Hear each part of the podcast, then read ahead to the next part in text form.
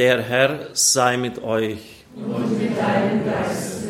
Aus dem heiligen Evangelium nach Markus.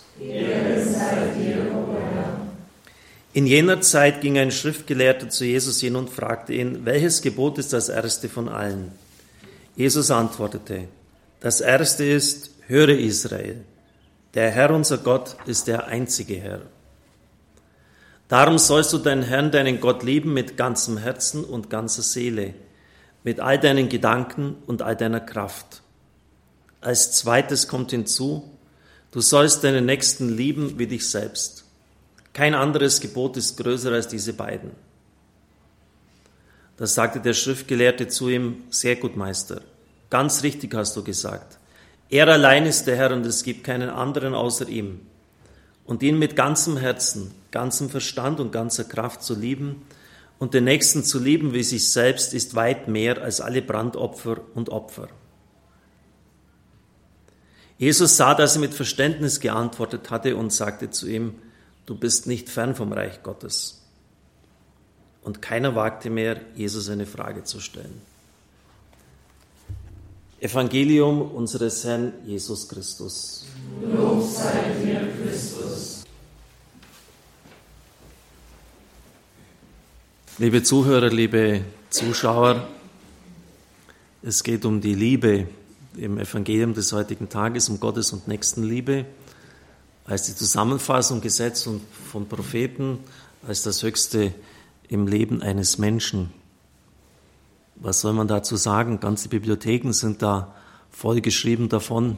Es gibt unendlich viele Aspekte, auf die man eingehen könnte, auf die erotische Liebe, die ja heute so betont wird, so wichtig ist, auf die Liebe der Freundschaft, auf die göttliche Liebe. Das sind zumindest die drei Aspekte, die die griechische Sprache unter Liebe versteht. Man könnte eingehen auf die Dramen, die damit verbunden sind, Romeo und Julia, bis hin zum ja, meistgesehenen Film aller Zeiten und Roman auch vom Winde verweht. Und jeder könnte wohl aus seiner eigenen Biografie vieles beisteuern, wie es bei ihm in seiner Ehe mit der Liebe war und in seiner Partnerschaft. Im Schott hat Georg Scherer zu diesem Evangelium folgenden Satz gesagt oder versteht Liebe so, mit dir in der Unendlichkeit für immer. Der Papst hat in Amoris Laetitia ja auch ähm, gewisse poetische Züge dargelegt. Man kann auch über die Liebe nicht einfach nur theologisch abstrakt schreiben. Und so habe ich mir gedacht, warum denn nicht? Dann jetzt halt äh, nicht einmal jetzt nur so, wie soll ich sagen, so rein theologisch. Lassen wir uns so einfach von diesem Satz ein bisschen anrühren, diese Anmutung uns gefallen, mit dir in der Unendlichkeit für immer. Unser Bischof mag es nicht, wenn man vom Ideal der Ehe spricht. Er hat zu Recht ausgeführt, wenn wir unsere Eltern anschauen, die haben, die meisten zumindest, eine sehr vorbildliche Ehe geführt. Und das war keineswegs irgendwie so ein Ideal. Äh, das erweckt nämlich den Eindruck, ja, da muss man sich schon sehr, sehr bemühen, dass man das erreicht und, und, und die meisten schaffen sowieso nicht. Also es ist irgendwie das, was so fern ist, was man halt anstrebt, aber äh, eigentlich kaum verwirklichen kann. Millionen Menschen leben es täglich in einer völligen Selbstverständlichkeit. Mit dir. Das heißt doch, ohne dich, ohne den Partner, ohne den Freund ist das Leben nicht vorstellbar. Er ergänzt, was mir fehlt. Er hat das Entscheidende, was ich brauche. Und vor allem, er lockt das Beste aus mir heraus. In jedem stecken ja Begabungen und Fähigkeiten, von denen man vielleicht selber gar nichts weiß. Aber der andere entdeckt das und bringt es zur Entfaltung. Und wie oft höre ich in einer gelingenden Ehe, wo der eine über den anderen sagt, mein, der, mein Partner ist da viel besser als ich. Der, der ist viel frömmer, der ist viel ausdauernder, viel geduldiger wo jeder einfach das Positive beim anderen sieht und es wirklich auch zu werten versteht. Und wenn dann einer von den beiden stirbt, ist es so, als ob ein Teil vom eigenen Ich mit ins Grab hinuntersinken würde. Als Priester erlebe ich das ja oft auch Beerdigungen. Die Bibel hat ein wunderbares Bild dafür, dass diese Ergänzung vorhanden ist.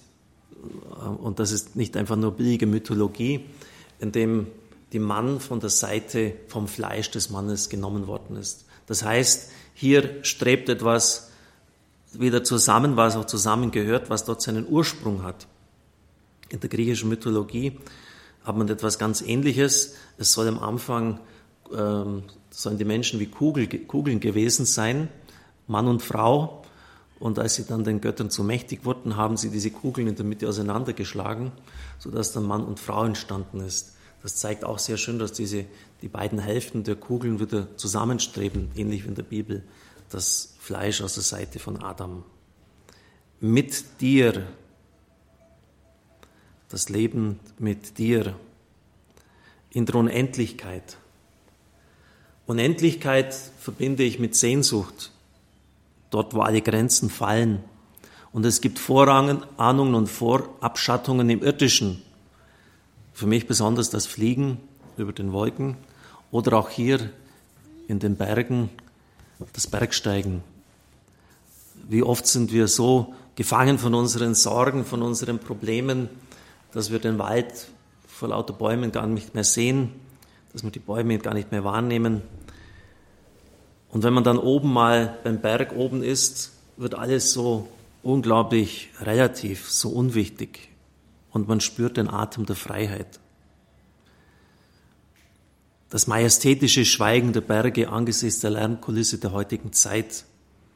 In der Bibel werden sie sogar in den Psalmen die ewigen Berge genannt. Es ist, als ob sie zu einem sagen würden, du Wicht, was bist du schon? Wir bleiben, wir existieren, ewige Berge, auch wenn keiner mehr von dir noch etwas weiß, außer Gott. oder auch über den Wolken beim Fliegen, wo alles so hinter sich gelassen wird, man buchstäblich über den Wolken ist, wo die Grenzen irgendwie von Raum und Zeit fallen. Und vielleicht ist das auch eine Vorahnung für die ewige Herrlichkeit bei Gott, denn Gott ist ja die Unendlichkeit, das ist ja sein Wesen, wo wir nicht mehr gebunden sind, nicht mehr von der Last des Alters oder der Krankheit des Körpers gedrückt werden, sondern wo wir in einer völligen Freiheit sind und, und diese Unendlichkeit verspüren. Wahrscheinlich hat jeder von Ihnen schon einmal, auch wenn es nicht vielleicht häufig und oft war, solche Erfahrungen gemacht der Unendlichkeit. Und die Liebe ist auch so etwas Unendliches. Äh, sie will einfach kein Ende mehr haben. Sie hat diese unvorstellbare Weite. Sie hat etwas zu tun mit, mit diesem Gefühl, äh, über den Wolken zu sein. Sie enthebt uns in gewisser Weise auch der Wirklichkeit des Alltags, zumindest an der Anfangszeit ist er besonders stark dann. Mit dir in der Unendlichkeit für immer. Was nützt es, selbst wenn es Milliard, Millionen Jahre dauern sollte, aber dann einmal aufhört? Wir wissen, dass der Tod alles, wie Romain Roland einmal gesagt hat, überwandeln wird. Der Tod wird alles überwandeln. Nichts ist beständig auf dieser Erde, nichts ist von Dauer. Alle Lust will Ewigkeit, hat Nietzsche gesagt. Es soll bleiben, das Glück soll bleiben. So ein Tag so wunderbar wie heute, der dürfte nie vergehen, wird beim Fußball immer gesungen, wenn ein wichtiger Sieg errungen wird. Er sollte nie vergehen. Also dieser Wunsch dass das Glück bleibt, endloses Glück. Das ist die Sehnsucht unseres Herzens. Und bei dem Gott, der war, der ist und der sein wird, ist diese Endlosigkeit zu Hause, die Ewigkeit. Sie merken also, diese, die menschliche Liebe ist immer irgendwie hineinverwoben, auch in das Wesen Gottes. Und deshalb sagen ja auch viele, jetzt kann ich irgendwie Gott verstehen, wenn ich die, die Liebe eines Menschen erfahre. Und wir dürfen sicher sein, dass dieses Sehnen, dieses Menschen, menschliche Verlangen nicht ins Leere greift. Die Sehnsucht nach Unendlichkeit, die Sehnsucht nach Ewigkeit, die Sehnsucht nach einer Liebe, die immer bleibt. Das ist ein, ein direkter Hinweis auf Gott, denn er vereint ja in sich all diese Eigenschaften. Und deshalb gehört eine wirkliche Gottes- und Nächstenliebe immer zusammen. Ist das eine Einheit? Und kann diese menschliche Liebe einen Vorgeschmack einen Hinweis geben auf die Liebe Gottes. In diesem Zusammenhang bitte ich Sie wirklich auch Amoris Letizia vom Papst zur Hand zu nehmen, zu lesen. Man merkt, dass der Papst hier nicht so viel Spielraum hatte wie bei seinem apostolischen Schreiben Evangelii Gaudium. Es waren einfach viele Texte und Formulierungen vorgegeben von den Synodenvätern, das hat er aufgegriffen. Er zitiert auch viel davon. Aber dort, wo er dann auch äh, einen gewissen Freiraum hat und, und seine Sicht der Liebe, etwa bei 1 Korinther 13, wird ja bei fast jeder Hochzeit genommen, entfalten kann, da merkt man äh, die ganze Erfahrung dieses Mannes, auch die poetische Kraft. Und äh, man merkt auch die, also die ganze Beichterfahrung, die, die, die Seelsorgspastoral, die dieser Mann hat, das Verständnis für die Menschen. Und ich glaube, dass wir immer wieder auch solche Texte brauchen, solche äh, wichtigen Hinweise, damit die Liebe immer wieder neu genährt wird, damit wir immer wieder wissen, ja, was das Wesentliche ist im Leben. Das hat ja auch dieser Pharisäer gefragt. Äh, hat sie, die haben sich ja damals in ihrem Paragraphendschungel völlig verlaufen, so viele Vorschriften aufgestellt, dass man gar nicht mehr wusste, was das entscheidend ist. Worauf kommt es denn jetzt eigentlich an bei 624g und Verboten? Und der Herr sagt, es kommt auf die Liebe darauf an. Das ist entscheidend. Und zwar auf die Einheit von Gottes und Nächstenliebe. Mit dir in der Unendlichkeit für immer. Amen.